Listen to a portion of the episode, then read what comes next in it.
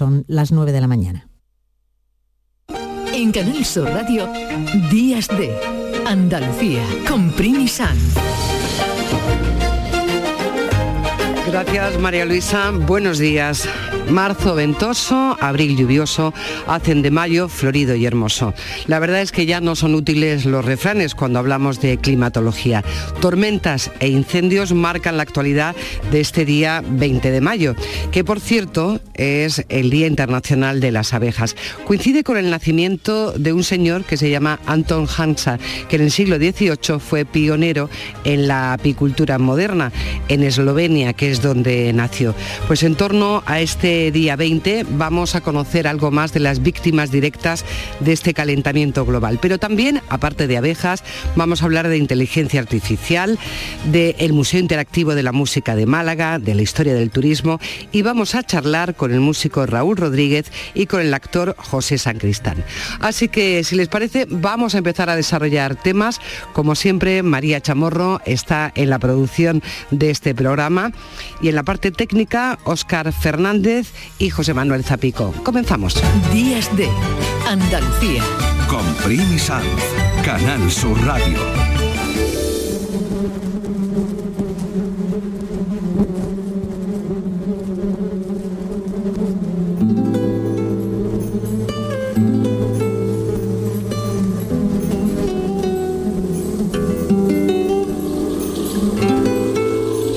El 20 de mayo ha sido declarado por las Naciones Unidas como el Día Mundial de las Abejas. El objetivo, pues, crear una conciencia de esa importancia que tienen como polinizadores y sobre todo a las amenazas a las que se enfrentan. También su contribución al desarrollo sostenible. Las abejas, al igual que otros polinizadores como las mariposas, los murciélagos y los colibríes, aparte de bonitos, están cada vez más amenazados por los efectos de la actividad humana en el medio natural. La Organización de las Naciones Unidas para la Alimentación y la Agricultura, la FAO, subraya que la tercera parte de la alimentación del ser humano depende de las abejas y que el 80% de las plantas gracias a la polinización de estos seres que a veces asustan y a veces conmueven. El 90% de las plantas con flores por este mayo florido y hermoso, dependen de estos pequeños insectos. ¿Pero qué son? Insectos tenemos que conocer las abejas para amarlas y sobre todo respetarlas. Así que les proponemos un viaje en torno a las abejas.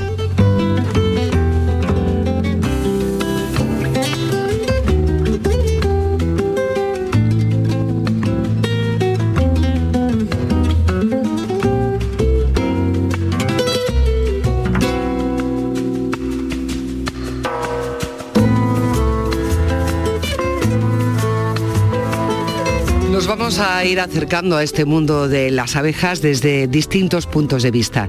Queremos conocer todo lo que podamos en este mañana, en este rato, con una de las personas que se ha dedicado a su divulgación durante años.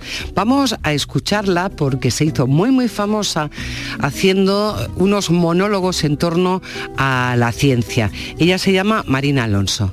Un inciso seguramente ha sido decir abeja y habéis pensado miel. Pues solamente un detalle. Solamente en España hay más de mil especies diferentes de abejas y solo una produce miel. Además, la mayoría son solitarias y no construyen colmenas. Precisamente sobre las abejas solitarias basó su tesis doctoral esta doctora en biología y gran divulgadora científica, además de una gran conocedora del mundo de las abejas. Marina Alonso, buenos días. Gracias por atendernos tan temprano, tan madrugadora como una abeja. Hola, buenos días, encantada. Bueno, te oímos como dentro de una colmena. Marina. Sí, ya lo siento, estoy en una sala bastante vacía y es verdad que se me oye bastante con eco, perdón. Nada, nada. Queremos saber todo lo que nos dé tiempo sobre esta especie tan especial tú nos decías que la mayoría de, las variedades que hay en nuestro país, aquí en España, en la península ibérica, pues no producen miel y siempre tenemos asociada esa imagen de la abeja y el panal, la miel, la colmena, el propóleo. Háblanos de estos seres que a ti te fascinaron y sobre todo, Marina, ¿desde cuándo las amas? Pues realmente es algo que fui descubriendo con el tiempo, porque yo desde muy pequeñita, pues como la mayoría de la gente, piensa en otros animales que son más llamativos, como el lince, por ejemplo. Pero en cuanto las descubrí, dije, madre mía, el mundo que podemos, que tenemos aquí delante de nuestros ojos y que no conocemos realmente. Porque como bien has dicho, cuando pensamos en conservación de abejas, cuando pensamos en abejas, lo primero que pensamos es en la miel. Y realmente es a nivel incluso mundial algo casi anecdótico. En España, como habéis puesto en el corte de mi monólogo, hay más de mil especies de abejas y si nos paramos a pensar en, por ejemplo, en España, solamente de vertebrados, es decir, peces, mamíferos, reptiles, no llegan ni a las mil especies. Entonces tenemos una grandísima diversidad de abejas pero estamos hablando de modos de vida, de tamaños, de formas, de colores, y cada una de ellas esconde un pequeño secreto y son realmente fascinantes para, para poder conocerlas. Hay algo que está clarísimo, Marina. Para amar algo hay que conocerlo. Y por, eso, hoy por eso hoy te hemos invitado para que nos ayude a comprender un poquito más cómo es la hmm. vida de las abejas, cómo eh, ha sido tu descubrimiento. Porque claro, tú cuando en casa dices, mm, me quiero dedicar a esto, mm, te miraron raro, como quien dice, me, quiero dedicar a subir eh, grandes alturas de montaña, o lo vieron normal. Pues cuando decías, voy a estudiar a las abejas, me decían, ¡ay, qué bien, la miel, el porpolo! Y le dices, no, no, las otras. Y entonces ya la gente dice, espera, ¿cómo que otras? ¿Cómo que cuáles? Y ahí es donde empieza ya la extrañeza de la gente. Pero en el momento en el que empiezas a darles a conocer, ya empiezan a ver que realmente son fascinantes. Y son fascinantes por su modo de vida, porque dentro de los insectos muchos visitan las flores, ¿verdad? Aparte de abejas, por ejemplo, podemos pensar en mariposas. Pero lo particular de las abejas es que su modo de vida es 100% vegetariano. Es decir, tenemos a la abeja adulta que se alimenta de las flores, pero también a sus crías. Entonces, esta particularidad, esta gran dependencia de las plantas es lo que las hace tan, tan importantes y que deberíamos dedicarles incluso más recursos todavía para poder investigarlas y conocerlas en profundidad. Eso es lo fascinante y sí, a gente le extraña un poco cuando empiezas a hablar de abejas solitarias. ¿Pero ¿Cómo que solitarias? Pues sí, las solitarias son aquellas que no forman colmenas, no forman colonias grandes, que son más del 90% de las especies que existen, y ahí cada hembra, cada una de ellas por su cuenta, por, ellas solitas, van creando nidos y van aprovisionándolos, es, decir, llenándolas de polen para que sus crías se alimenten. Es decir, cada una de ellas tiene un curro encima brutal para sacar a la hija. O sea, sería una unidad unifamiliar en este caso, ¿no? Totalmente monomarental, así, ellas solitas. Como mucho hay veces que algún macho en alguna especie protege el terreno para poder copular con esas hembras y les guarda las mejores flores, pero tampoco te creas que todos, ¿eh? Esos no son tantas no son tan comunes, así que se ven ellas solitas enfrentadas a todo. Tenemos eh, en España, sobre todo en Andalucía, que es de donde hablamos, eh, tenemos especies endémicas de abeja que solo, solo viven aquí. Es que eso es algo muy importante. Cuando pensamos en grandes biodiversidades a nivel mundial, nos vamos a las selvas, al Amazonas, nos vamos a zonas tropicales. Pero en el caso de insectos y principalmente de abejas, las zonas de mayor biodiversidad a nivel mundial están en el clima mediterráneo. A veces esas zonas de matorral que nos parecen un poco más feas, secas, realmente son fuentes súper importantes de especies animales, de insectos y además de especies muy particulares que solamente podemos encontrarlas en esos ambientes mediterráneos. Y el sur de España y desde el CSIC además, por ejemplo en Doñana, se realizan muchos estudios para poder conocer en profundidad este tipo de insectos que viven en estos climas mediterráneos. Así que sí, somos muy, muy afortunados de tener una grandísima biodiversidad en España y en Andalucía también en particular. Aquí en Andalucía estamos viviendo un, bueno, una primavera inexistente, ese, mayo que yo decía florido y hermoso, que realmente, a pesar de que mm, se están celebrando este fin de semana mucha romería de San Isidro, el aspecto del campo es absolutamente diferente a lo que mm. estamos acostumbrados. Está todo seco, em, en, la última hora incluso congelado con esto. Todo esto cómo afecta a, la vida de las abejas que están acostumbradas que en esta época del año, que es de gran, de gran florecimiento, tengan actividad. Pues Eso es un gran problema eh, y además es un problema que se está acrecentando con el cambio climático. Este año en particular con la gran sequía se ha adelantado todo muchísimo y es lo que dices, parece que estamos ya a principios de verano, ya en junio, julio, con ese campo totalmente seco. Y eso les afecta muchísimo porque ellas dependen, como os he dicho, en su alimentación y la de sus crías es 100% dependiente de las plantas.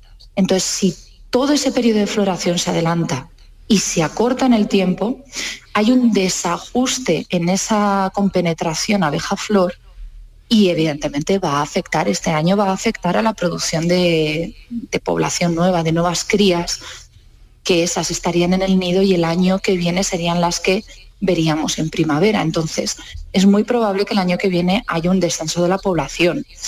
¿Hasta qué punto le puede afectar? Pues esto de manera puntual a un año puede que no sea muy importante. El problema es que con el cambio climático, si ese desacoplamiento del periodo de primavera de floración y de presencia de las abejas se perpetúa en el tiempo, puede acabar con consecuencias mm, más graves para algunas especies. Eso sí.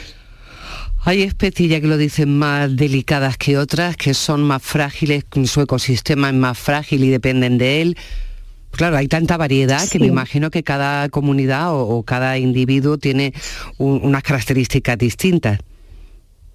exacto, es así. Hay especies que son más todoterreno, que pueden ir a alimentarse en una gran variedad de flores, que es verdad que cuanto más diversa sea su dieta, pues más robustas y saludables van a ser ellas y sus crías, pero bueno, más o menos se pueden adaptar y si no hay una planta, pues hay otra de la que se alimentan. Pero en estos millones de años de coevolución, de evolución conjunta de las plantas y de las abejas, hay algunas plantas y algunas abejas que han creado una gran dependencia entre ellas, es decir, especies muy especialistas que acuden a muy poquitos tipos de plantas. Entonces ellas, en cuanto hay algún desajuste en su planta que les sirve de alimento, ellas se van a ver altamente perjudicadas. Y otra cosa, de nuevo, con el cambio climático. Hay algunas especies que están acostumbradas a vivir en un rango de temperaturas. Entonces, con el aumento de las temperaturas, ellas están empezando a sofocar. Es decir, pueden aguantar el verano, en la primavera y el verano de Andalucía, vale, o sea, son unas campeonas. Pero como suba la temperatura, mm, ya se ven muy perjudicadas. Y eso se ve, por ejemplo, en las poblaciones de insectos en Sierra Nevada, por ejemplo, ¿eh? por poner una gran cordillera que tenemos además, allí. además hay un observatorio ahí, efectivamente, del calentamiento global. Y se ve su efecto sobre, por ejemplo, poblaciones de mariposas. Y ahí se ve como algunas especies que no toleran ese aumento de temperatura lo que hacen es desplazarse en altura, es decir, van subiendo ladera arriba un poquito más, buscando el fresco, buscando el fresco, pero va a llegar un momento en el que ya no encuentren ese hábitat, no encuentren ese espacio en el que pueden vivir adecuadamente. Y eso puede ser un gran problema, porque esas que no son tanto terreno, pues igual no les da tiempo a adaptarse, a encontrar un nuevo hueco en el ecosistema donde poder desarrollarse y vivir. Marina, no queremos ser catastrofistas, estamos en el fin de semana, primera hora de la mañana, seguramente hay muchas personas desayunando su tostada de aceite y miel, pero mm, realmente hay algo que es real, que es empírico. estamos muy vinculadas, la vida de los seres humanos está mm. muy relacionada con la vida de la abeja y están corriendo, estamos corriendo un grave peligro. Exacto, porque al final si pensamos en un ecosistema, un ecosistema está formado de un montón de eslabones, de una gran red que le da esa estabilidad. Incluso también hablamos de ecosistemas agrícolas. Y como hablábamos de esta gran dependencia de, las plantas, de sus polinizadores, siendo las abejas tan importantes dentro de esos polinizadores, tenemos que pensar en ese servicio que nos ofrecen a nosotros, que es lo que se conoce como servicio ecosistémico, esos servicios que ofrecen los diferentes elementos de un ecosistema. Y para nosotros, el 75% de las especies que cultivamos, a nivel mundial hablamos, dependen de los polinizadores y por lo tanto en gran medida de las abejas. Por lo menos para tener una producción decente, una gran producción. Eso al final se corresponde con más o menos un 30% de la superficie cultivada, pero estamos hablando de, por ejemplo, una gran cantidad de frutales, de hortalizas, que sin la presencia de estos pequeños aliados, pues su producción será muchísimo menor y hay muchos estudios Y a ver, no podemos confiar todo a una sola especie, a la abeja de la miel. La pobre bastante hace ya ofreciéndonos esa miel tan deliciosa y todo tan increíble. Pero es que ella sola no puede polinizar todo. Y de hecho algunas plantas le dan mejor que otras. Entonces tenemos que conservar esa gran diversidad de abejas y de otros polinizadores para podernos asegurar nosotros también nuestra alimentación en el futuro. Así es. Bueno, ya saben que las abejas no son enemigas, sino aliadas fundamentales. Ha sido un placer tener aquí a Marina Alonso, porque habla con mucho amor y mucha pasión sobre estos seres diminutos que tanto bien hacen al planeta y a, nosotros en consecuencia. Marina, que sea un buen fin de semana, muchísimas gracias y a disfrutar y a celebrar este Día de la Abeja. Eh, encantada que todo el mundo se anime en cuanto salga un poquito del sol y quede un poquito de calor, que se acerque a las flores a ver si puede empezar a descubrir esos pequeños aliados y las empieza a ver y a darse cuenta de que siempre han estado al lado nuestro polinizando.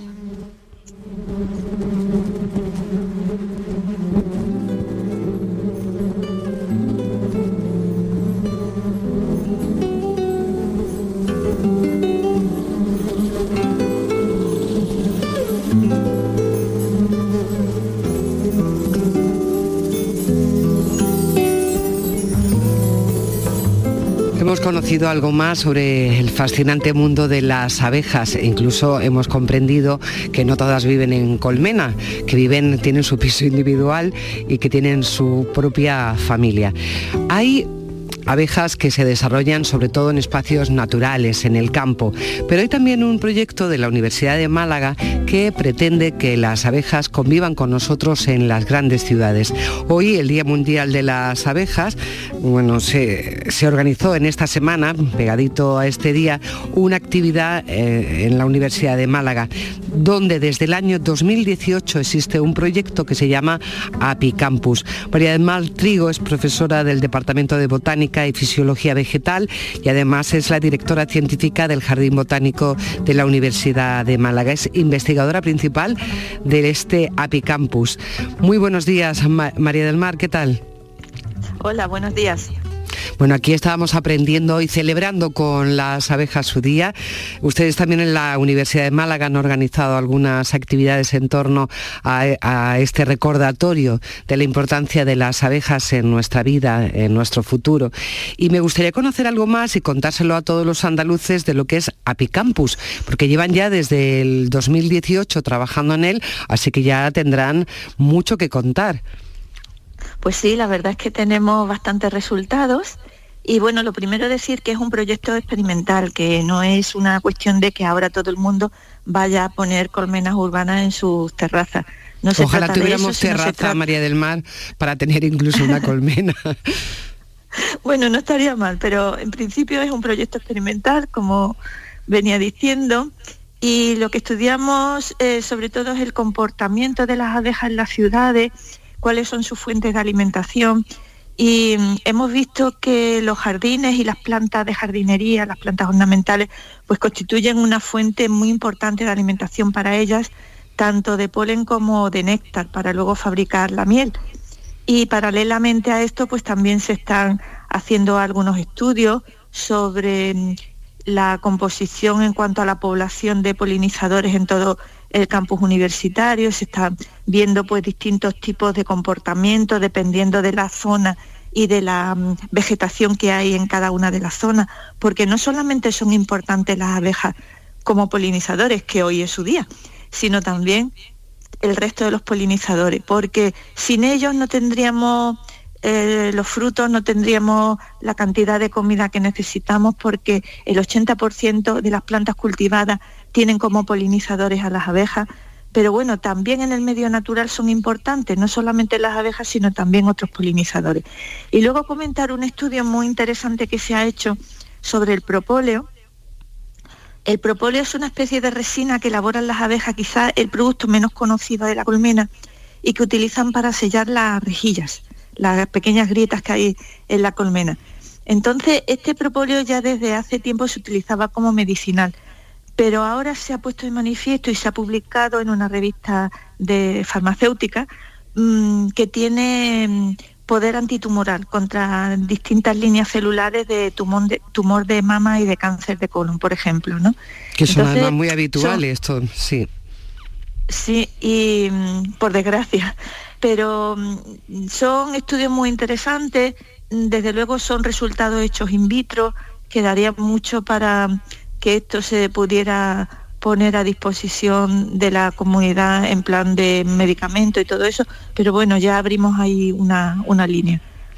O sea que han avanzado en, distintos eh, campos, podríamos decir, eh, desde el año 2018 hasta ahora en este APICampus. María del Mar, ya que la tenemos aquí, que están ustedes estudiando el comportamiento de la abeja, en este caso en la ciudad, ¿son muy distintas? Eh, ¿Su comportamiento es distinto a lo que podría ser una abeja de pueblo? Pues no, el comportamiento no es diferente. Eh, lo que es diferente son las fuentes que utilizan para alimentarse, porque hemos visto que si una abeja mm, encuentra comida, encuentra alimento a 500 metros, no se desplaza a 3 kilómetros. Entonces utiliza los recursos que hay más cerca de la colmena, los recursos del entorno.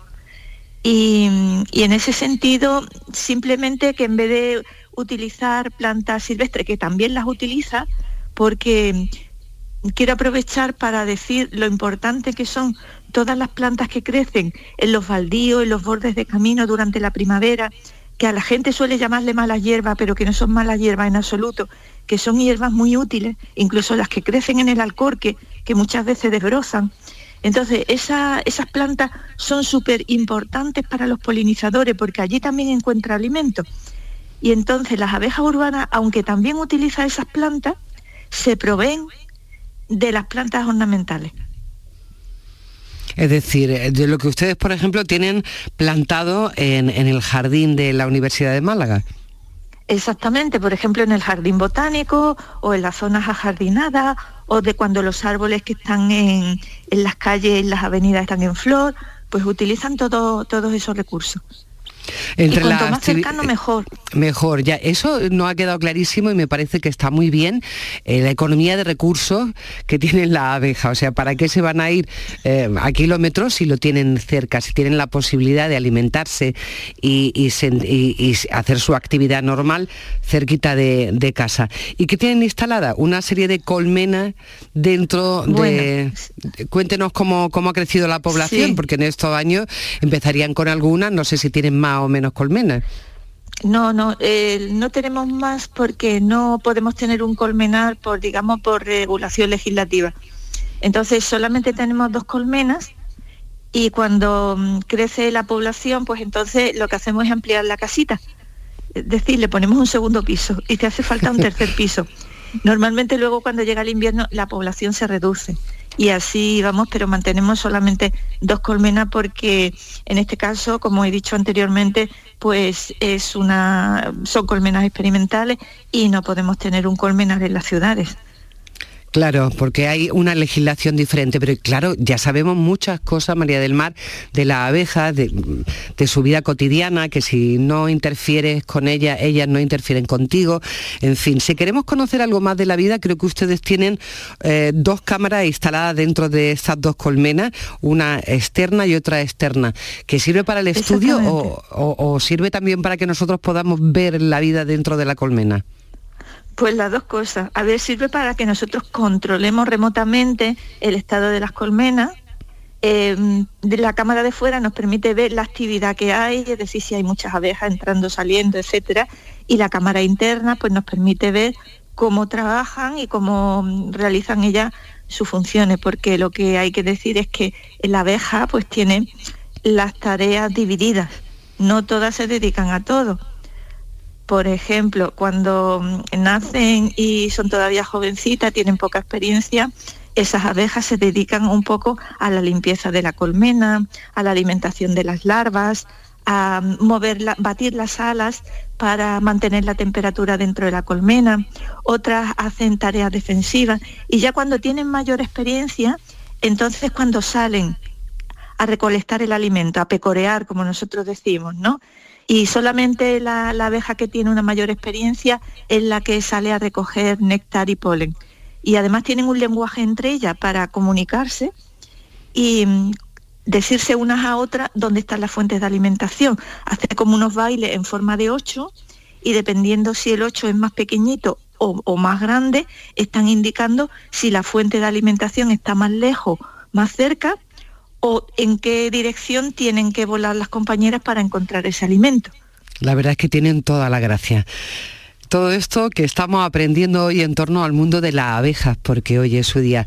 María del Mar, María del Mar Trigo, que es mm, botánica eh, y, además del Departamento de Fisiología Vegetal, directora científica del Jardín Botánico de Málaga, y dentro de este maravilloso proyecto que están descubriendo muchísimas cosas que se llama Apicampus. Que tenga un estupendo sábado. Muchísimas gracias por haber estado aquí con nosotros. Pues muchísimas gracias. Si me deja simplemente un pequeño apunte. Claro que sí. Decirle al público en general que no teman de las abejas, que las abejas no son como las avispas, no suelen ser tan agresivas. Es verdad que alguna vez pican, pero solamente si se ven amenazadas. Ellas no quieren picar porque a diferencia de otros insectos, cuando pican mueren. Entonces no les interesa picar, solamente si las molestamos, si hacemos aspaviento porque nos da miedo y tal, entonces es cuando realmente al sentirse amenazadas pican, pero que en principio a veces se acercan y se nos posan encima simplemente porque nos confunden con otra cosa, pero no con la intención de picar. Ojalá nos confundan siempre con flores, María del Mar. que tenga buena mañana, adiós. Igualmente.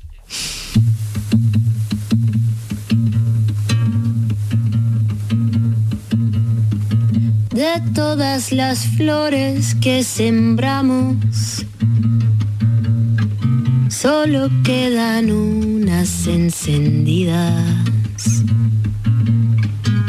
cada mañana se preguntan cuándo llegarás para cantarles de todas las lunas que miramos. Solo quedan algunas. Hemos conocido cómo, cuántas son, quiénes son, cómo se comportan y ahora vamos a conocer cómo pueden cambiar la vida de una familia. Una familia que se ha dedicado desde hace décadas a el cultivo de los productos derivados de las abejas. Estamos en una cooperativa andaluza en Jerez de la Frontera, se llaman Rancho Cortesano y además tienen un museo dedicado a la miel y a las abejas. Vamos a hablar con José Manuel García, que es el secretario de esta cooperativa. Buenos días, José Manuel. Hola, buenos días. Bueno, la verdad es que mm, estamos aprendiendo muchísimo de las abejas. Ustedes sabrán también muchísimo porque llevan décadas trabajando en torno a su vida, a la, recuperación de los productos que fabrican, porque hay de todo, porque no solo hay miel, ¿no? ¿Cómo, es la vida en torno a las abejas, a una colmena?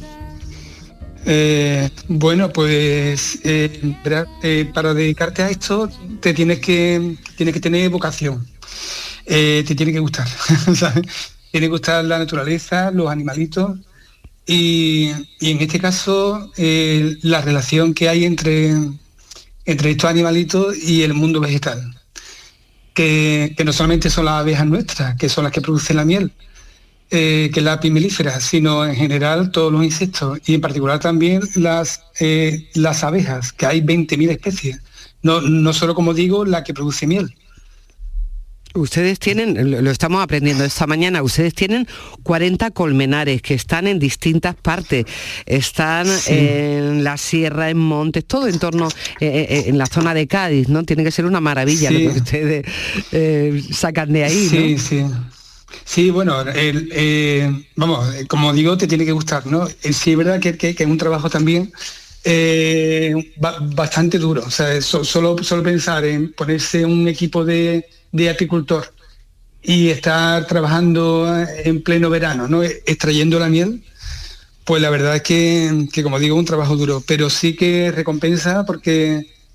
Porque es el contacto con la naturaleza, pero, además con unos animalitos, en este caso con las abejas, que son muy especiales, que, son, no sé, que se han tenido a lo largo de la historia del ser humano como, como animales nobles, eh, divinos, eh, en fin, nosotros llevamos pues eso, más de 40 años con Colmena.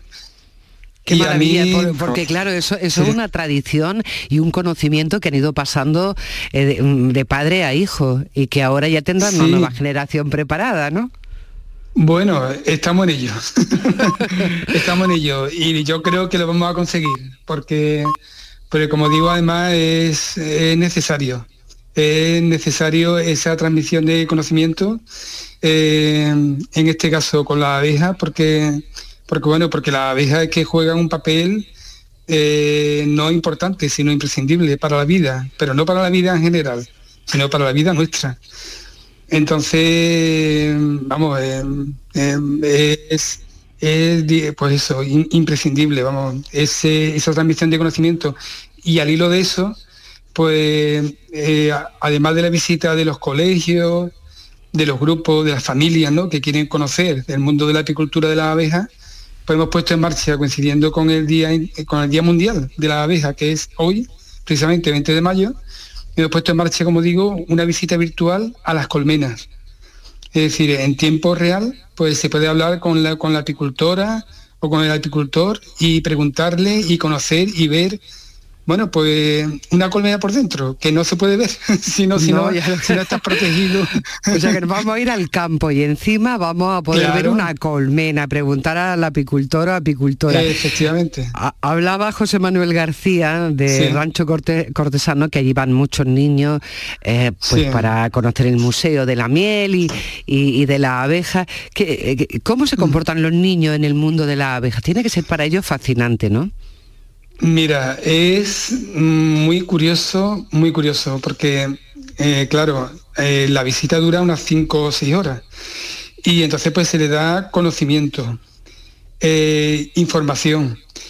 Pero claro, todo ese conocimiento y esa información de alguna manera se olvida con el paso del tiempo, de los años, ¿no? Pero hay algo que queda dentro y eso es lo que nosotros intentamos. Algo que queda dentro a través de las emociones, de los sentidos, donde juega el olfato, juega por, por supuesto el gusto, porque prueba la miel, eh, lo bueno, la vista, lo visual, ¿no? Ver también un poquito de miedo, porque es normal, o sea, estamos pensando, la abeja para mí es un animal noble, pero si nosotros vamos a la colmena y abrimos la colmena y la molestamos, pues evidentemente se defienden. Entonces, esa sensación de miedo, vestido con, con el traje de apicultor y ver a la abeja, ver la reina, ver la cría, ver... Eso es lo que no se olvida. Y eso creo que es importante que no se olvide pues para, no sé, para, Para conservarla, para para- guardarlo toda la vida y lo que se conoce pues se valora y se quiere. Así y se defiende y se protege. Y esa ha sido nuestra intención en este recorrido por el mundo de la abeja, conocerla un poco mejor y comprender las- la importancia que tienen en la existencia del ser humano en este planeta. Mm. Rancho Cortesano nos propone hoy visitar una colmena en Jerez de la Frontera, en, la- en los montes y las sierras de, Cádiz, ver cómo se, se comportan y no olviden que mm, son más de 40 años trabajando en el entorno de, de la abeja de esta familia que ha conseguido cinco primeros premios como mm, productos de calidad en, en todo el mundo. Así que desde aquí, José Manuel, muchísimas gracias por haber participado y sobre todo enhorabuena por el trabajo que estáis haciendo. Nada, muchas gracias y que yo animo a eso, a que a que se conozca en este caso el mundo de la apicultura, de la abeja, que, que como digo pone en relación, una relación muy estrecha, muy íntima, el mundo vegetal con el mundo animal y que nosotros dependemos de las abejas. Las abejas no dependen de nosotros, sino nosotros de ellas. Así que por la cuenta que nos traen, no- las tenemos que proteger. Con eso nos quedamos. Menuda frase. Gracias, José Manuel. Nada, muchas gracias, buen día. tu amor, amor. Como reina la colmena. Voy endulzándome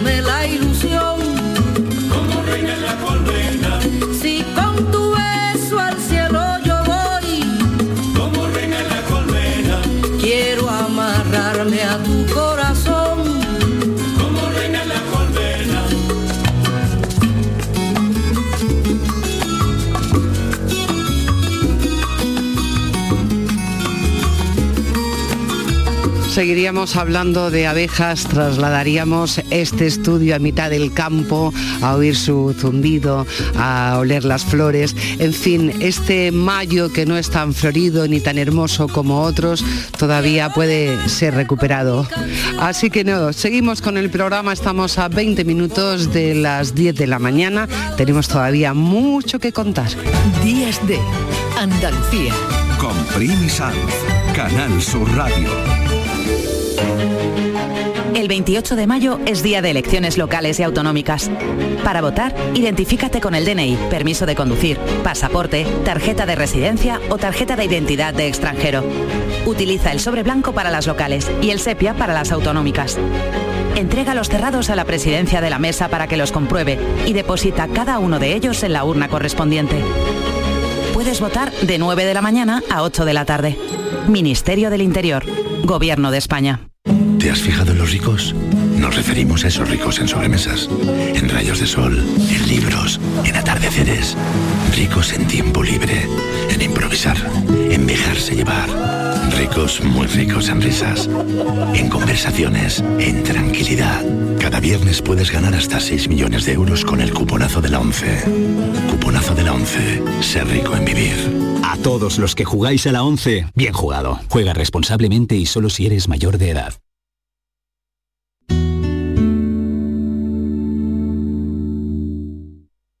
¿Te imaginas un mundo sin música? ¿Y un océano sin peces? No pasemos del sonido al silencio. Ven a conocer al Acuario de Sevilla, una especie amenazada, el pez guitarra. Descúbrelo en acuariosevilla.es. No puedes perderte la exposición del Titanic más grande del mundo, en el Pabellón de la Navegación, en Sevilla, a partir del 5 de mayo. Un gigantesco Titanic donde podremos observar salones, cocinas, camarotes, mobiliario y diferentes objetos recuperados del naufragio. Titanic revive la historia. Venta de entradas en titanicexpo.es y en taquilla exposición.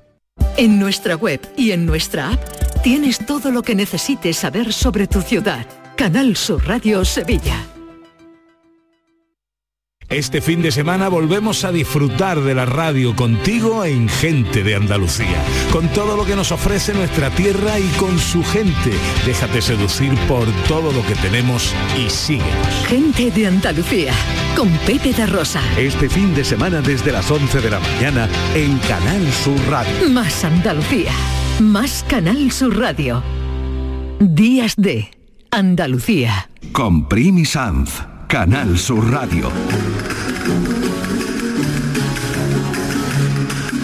Continuamos nuestro viaje porque miren que nos gusta viajar y como a veces no podemos, lo hacemos desde la radio.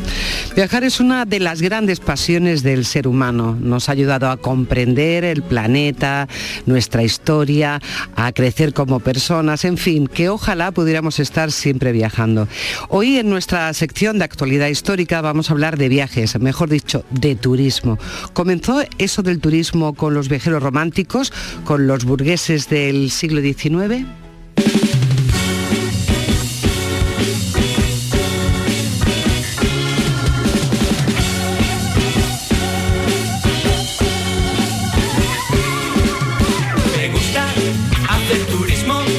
Pues vamos a comprender la historia del turismo con Ana Moreno Garrido, que es doctora en Historia Contemporánea por la Universidad Complutense de Madrid. Es especialista en turismo histórico español, autora de Historia del Turismo en España en el siglo XX y de Forasteros y Turistas, una historia del turismo en España, pero ya en 1880 hasta 1936. Le damos la bienvenida a Ana Moreno Garrido. Estás en tu casa. Buenos días, Ana. Muchas gracias. ¿Cuándo comienza realmente lo que podemos considerar como turismo? Lo que ya los historiadores del turismo tenemos claro es que es un fenómeno, por supuesto, anterior al siglo XX y que tiene unos orígenes difusos que podríamos hacer más o menos arrancar de los años 20, 30 del siglo XIX. Vamos hacia los dos siglos de turismo moderno los viajeros románticos... Es que viajeros románticos son turistas. Podríamos decir que sí que son los primeros turistas con ese concepto de divulgar luego de paso, mejor o peor, todo aquello que, que veían. Ahí comienza ese interés por España, por, por la potencia turística que se ha convertido en nuestro país. Ahí comienza el interés, la imagen contemporánea de España surge justo en el entorno de la Guerra de la Independencia y está muy ligado a ambos ejércitos, a ingleses y a franceses, que son un poco los que crean esa imagen contemporánea de España y que luego llevan a, sus respectivos países. Y a partir de ahí ya, claro, es un permear y expandirse, pero sí, efectivamente, en torno, pues eso, ya terminada la guerra, o sea, es verdad que durante el periodo bélico son muy pocos y son básicamente soldados y expoliadores también, algunos, pero luego ya sí que ya se convierte en un fenómeno que sí, que es clarísimamente turístico. ¿El turismo es un asunto de ricos? En esa época es un asunto de élites, de élites económicas. Y también intelectuales. Y también intelectuales, sí. Otra cosa que siempre me gusta remarcar, porque mm, muy a finales, por ejemplo, ya del siglo XIX, tenemos otro de los gérmenes o de esos primeros embriones del turismo, que es el excursionismo, y el excursionismo no es necesariamente de élites económicas. En excursionismo tenemos a la gente de la institución libre de enseñanza, por ejemplo, los 10 amigos límites de Granada que también hacían Efectivamente, que suben a, a, Sierra, a la Sierra Nevada. Entonces ahí tenemos una élite, pero no es una élite económica necesariamente. Pero sí, bueno, son esas eh, burguesías liberales que, que, bueno, que ya empiezan, por así decirlo, a moverse y a buscar Claro, surgen también ahí una literatura que es muy vinculada al turismo, a los viajes. Podríamos recordar a Agatha Christie y todas sus eh, narraciones dentro de un viaje o en un barco o en un tren. La literatura hizo mucho por, por todo eso. La literatura efectivamente hizo mucho por todo esto, porque es una generación de turistas lectores. Entonces, el papel que juega ahora el cine, por ejemplo, que sí que es capaz de, de, poner de moda un destino o de interesarnos por él, en esa época es efectivamente son los libros. Pero casi tanto o más que los escritores de libros son los editores, los editores de las grandes editoriales que ya se empiezan a especializar en, guías de viajes, ¿no? Baedeker, Hachette, Cook, todos estos hombres que normalmente son los grandes editores son hombres, son los que junto con esos escritores van configurando, por así decirlo, este, este lector que se va a convertir luego en turista.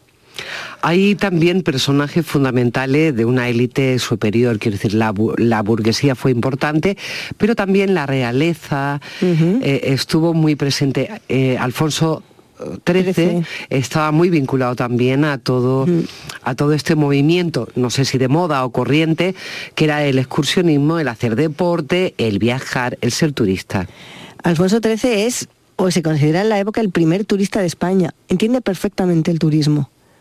Y de hecho, el turismo se convierte, por así decirlo, como el, el, el escaparate de lo mejor de su, de su reinado, de su monarquía. El, el, lado luminoso de la monarquía de Alfonso XIII está muy ligada a la imagen que es capaz de proyectar desde el turismo, porque es deportista, porque es es un dandy, o sea, es un hombre que también entiende el poder de la imagen y de la ropa, porque sube a la montaña, porque caza, porque apoya la creación de un museo, porque... Inaugura hoteles, como el Alfonso Inaugura 13. hoteles. Eh, porque mm, está detrás de una exposición en la que participa España en 1914. Sí, Alfonso XIII entiende eh, el turismo desde todos los puntos de vista. Tiene un, papel activo como persona, pero también desde un punto de vista político entiende que es, que es un asunto político el turismo. Y es muy interesante también porque eh, en esa clase, en ese grupo de la sociedad hay inversión ya en torno al turismo. Estaba pensando en el Duque de Galatino, que en Granada pone en marcha el tranvía que sube a la sierra, sí. inaugura un hotel. O sea dos que, hoteles. Dos hoteles, ya hay uno, inversión. Sí, está aristocracia, es verdad que muchos de ellos cortesanos, muy en el entorno de Alfonso XIII, están detrás de las principales inversiones de la época, sí. De inversiones y de ideas. Por ejemplo, el duque de Alba es el que trae un poco a España un poco la idea de los parques nacionales. El que lo saca adelante es otro aristócrata, que es eh, Pedro Pidal. Pero están, por un lado, invirtiendo, pero por otro lado, son esponjas que están absorbiendo cosas que pasan fuera para eh, implantarlas aquí. Hay una etapa fundamental para el turismo en nuestro país, que es el, los últimos años del franquismo ya, donde el turismo es una potencia y un, un ingreso de dinero muy importante para nuestro país y sobre todo un cambio de mentalidad. ¿Ayudó mucho, poco o regular el turismo a ese cambio de sociedad que, que se nos vino? Pues, a ver, yo creo que eso también se ha sobreestimado, el poder que tuvo el turismo. De hecho, investigadores, no es mi caso porque yo trabajo más la etapa anterior, pero investigadores que trabajan en el turismo franquista, lo que vienen a decir es justo lo contrario, que el turismo perpetúa de alguna manera eh, la dictadura. Es una especie de mm, eh, como de pantalla hacia el exterior, pero que de hecho casi todos los grandes opositores al franquismo que estaban fuera se oponían a la llegada de turistas aquí, o sea, porque era una manera de seguir alimentando al régimen desde un punto de vista económico. De legitimizar. De Sí, de manera. legitimizar y de, y de que llegase dinero a España. Entonces, eh, siempre se ha hablado eso, del turismo como uno de los grandes transformadores, pero yo creo que la, Esp- la España franquista se transforma desde muchos puntos de vista y, y son muchos actores los que la están transformando, no necesariamente los turistas. Y probablemente estoy en la línea de algunos de mis compañeros. Creo que sí, que el turismo contribuye a legitimar el franquismo en el sentido de que mm, ayuda a dar una buena cara hacia el exterior. España is different, que era en, en ese momento el eslogan, además del Bueno, turismo. ese eslogan también es un eslogan del año 32. O sea, el primer cartel donde aparece España es diferente es de 1932, plena república. Y con una fotografía, es un cartel con una fotografía en blanco y negro, em, con unas mujeres del pueblo este de Segovia, Zamala, Zamarramala. Zamarramala, muchas gracias. bueno, pues en ese cartel eh, aparecen unas mujeres vestidas con el traje tradicional segoviano. Es un cartel del año 32, está muy relacionado con em, la, recién, la recién conseguido, el recién conseguido voto femenino. O sea, también al eslogan hay que darle una vuelta a todas esas Para eso sirven los historiadores. Sí, que, que no es, que también quiero decirlo aquí, no es, no ha sido una investigación mía, es de un compañero que, mm, que ha trabajado mucho este tema, pero sí, efectivamente, mm, hay, hay muchas historias ahí todavía por descubrir y, y por afinar. O sea que el, el Spain is Different no es de Franco, igual que otro tema que yo creo que también está un poco como en la leyenda popular, el tema de los paradores, como si los paradores fuesen de Fraga. Paradores es un proyecto de 1928. O sea, tenemos que empezar a revisar nuestro turismo histórico y llevarlo mucho más atrás de lo que tradicionalmente hemos llevado. Aquí se nos abre un camino impresionante. Primero para leer los libros de, de Ana Garrido, Historia del Turismo en España, con la editorial Síntesis, y de Forasteros y Turistas de Marcial Pons. Esperemos tener más conversaciones de este tipo, poder seguir hablando del turismo porque es un tema apasionante y sobre todo muy interesante que exista una historiografía en torno al turismo. Mm, Gracias a vosotros.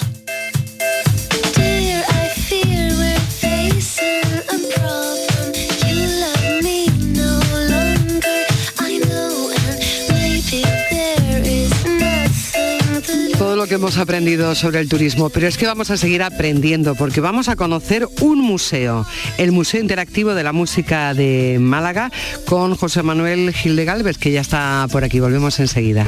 Días de Andalucía. Con Primi Sanz, Canal Sur Radio. Calor este verano. ¿Necesitas refrescar tu terraza, carpas, salones, fábricas o negocios? En Friopen trabajamos para que el verano no sea una pesadilla. Ofrecemos evaporativos portátiles en venta y alquiler, totalmente ecológicos, con muy bajo consumo. Visite nuestra web friopen.com. Disfruta del verano con nosotros. Friopen te dará la solución. Era todos los años. Mi tío se empeñaba en enseñarme a nadar. Me agarraba fuerte con las manos como para que flotara. Cuando no había nadie. 016. Tres números para querernos vivas, para querernos libres. Delegación del Gobierno contra la Violencia de Género. Ministerio de Igualdad. Gobierno de España. En Canal Sur Radio, Días de Andalucía, con Primi San, la primera libertad del silencio. Música.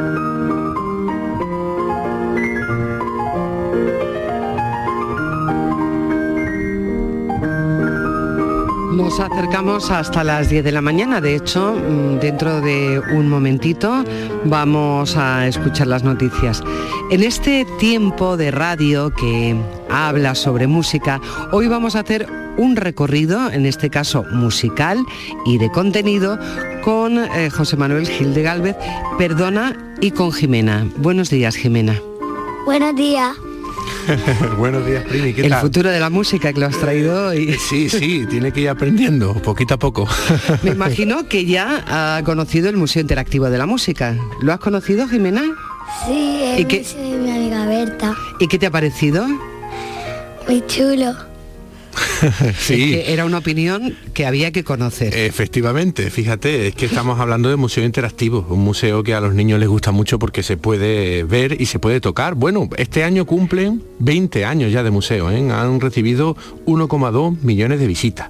Voy a, a contar rápidamente un poquito la historia de este museo. Este, este museo es fruto del afán de coleccionista de instrumentos musicales de Miguel Ángel Piedro La Horta, que él mismo nos recuerda que Tuvo su primer instrumento con cuatro años, una bandurria eh, construida por Francisco Domínguez, eh, de constructor malagueño, eh, bastante bueno, con- reconocido a nivel nacional. Y bueno, esta colección con el tiempo se fue, digamos, agrandando muchísimo, fue comprando y recopilando muchos instrumentos. En los años 90 se enseñaba en un, local privado de la Plaza Uncibay.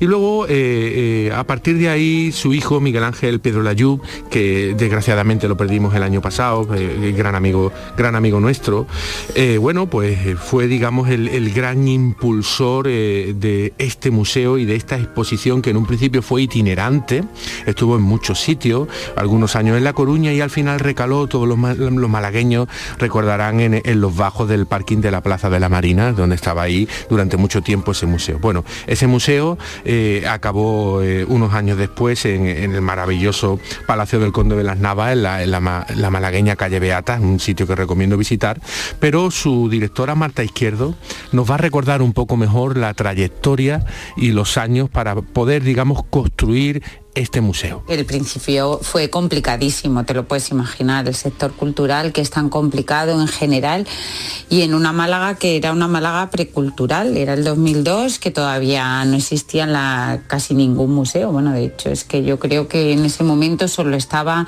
la casa natal de Picasso y el CAC creo que era. Y bueno, pues a cada día mm, buscábamos los ingresos del siguiente casi y íbamos un poco intentando sobrevivir. Es verdad que los primeros años fueron complicadísimos.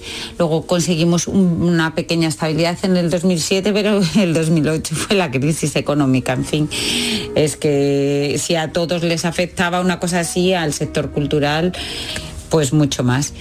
Y todo, y fue todo así hasta que llegó el cambio de sede. El cambio de sede realmente que se hizo por un por- por- porque iba en el sitio donde estábamos, en la ubicación de la Plaza de la Marina, iba a ir un intercambiador de metro y nos teníamos que ir de allí. Y, lo que fue una crisis se convirtió en una oportunidad y conseguimos llegar a la ubicación actual donde muchas cosas que se habían quedado siempre en el tintero cosas que desde un primer desde el primer día Miguel Ángel pensó que quería hacer se pudieron hacer gracias a que bueno había algo más de presupuesto tampoco muchísimo pero algo más de presupuesto y sobre todo que el, eh, que el espacio se hizo a medida para la exposición disposición.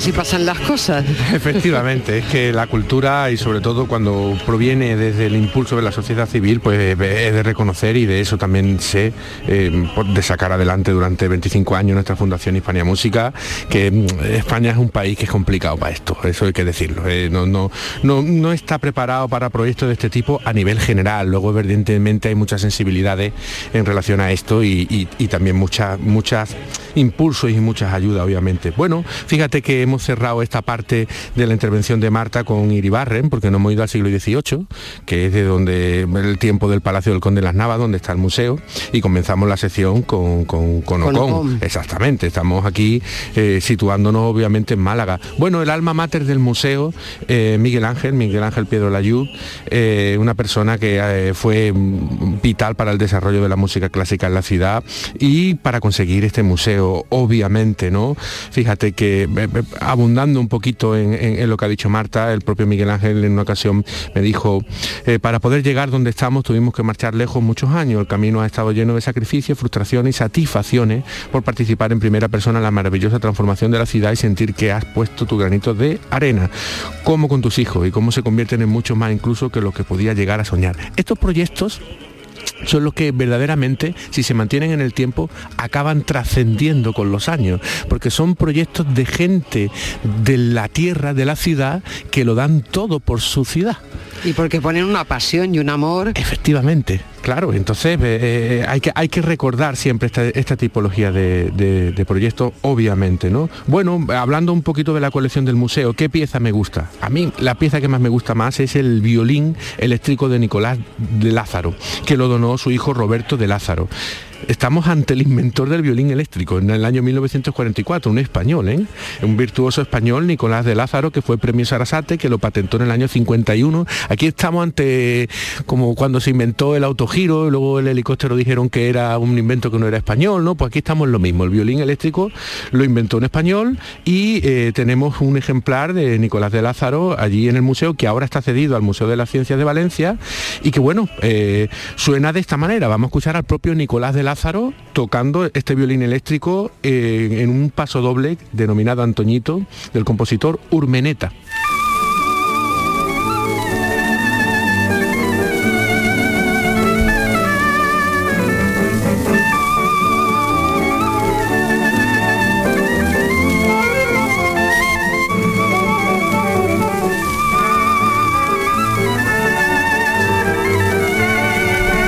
Si te parece, Primi, vamos a, a- ver qué dice también Marta de más cositas que hay en la exposición que le interesan. Hay piezas que por sí solas pues mm, tienen un interés especial. Por ejemplo, la máquina del flamenco que tenemos en la parte de folclore, que es una máquina que se llama Carmen y que marca los compases del flamenco y de la que solo se hicieron tres piezas, una la tenemos expuesta nosotros. Luego tenemos también una ocarina precolombina expuesta, que es la pieza más antigua del museo.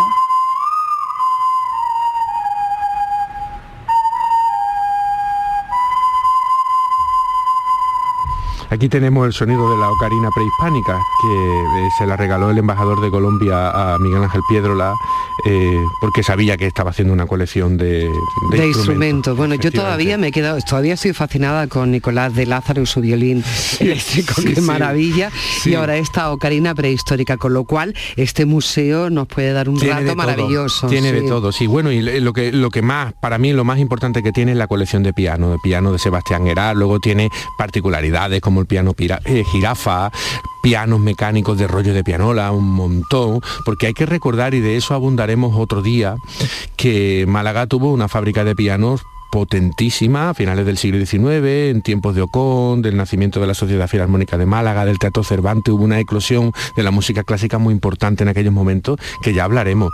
Y he traído, he traído, para ir despidiéndonos, he traído, en Málaga se fabricaban los pianos Juan López, y ese piano, uno de ellos, lo tiene la colección del misma. Pero es que ese piano era el que tenía Lorca en la huerta de San Vicente, que era uno de los pocos pianos en media cola que construyó este constructor malagueño, ¿no? Eh, Este piano eh, que tenía Lorca en la huerta de San Vicente, eh, pues imagínate la de, la de piezas que él pudo tocar, porque Lorca tenía una vertiente de músico que ya hemos hablado aquí, lo hemos Mm. traído muy, muy importante, y además que este año son los 125 años de su nacimiento. Claro. El 5 de junio. Este año Fuente Vaquero será una fiesta especial. Exactamente, son, son, es mucho tiempo de, de- de este poeta más universal que hemos tenido, maravilloso y gran músico, eh, recolector, por decirlo de alguna manera, de grandes melodías populares junto a Manuel de Falla y que, eh, bueno, eh, grabó con la argentinita 10 temas populares, pues Anda Jaleo, La Tarara y todo esto.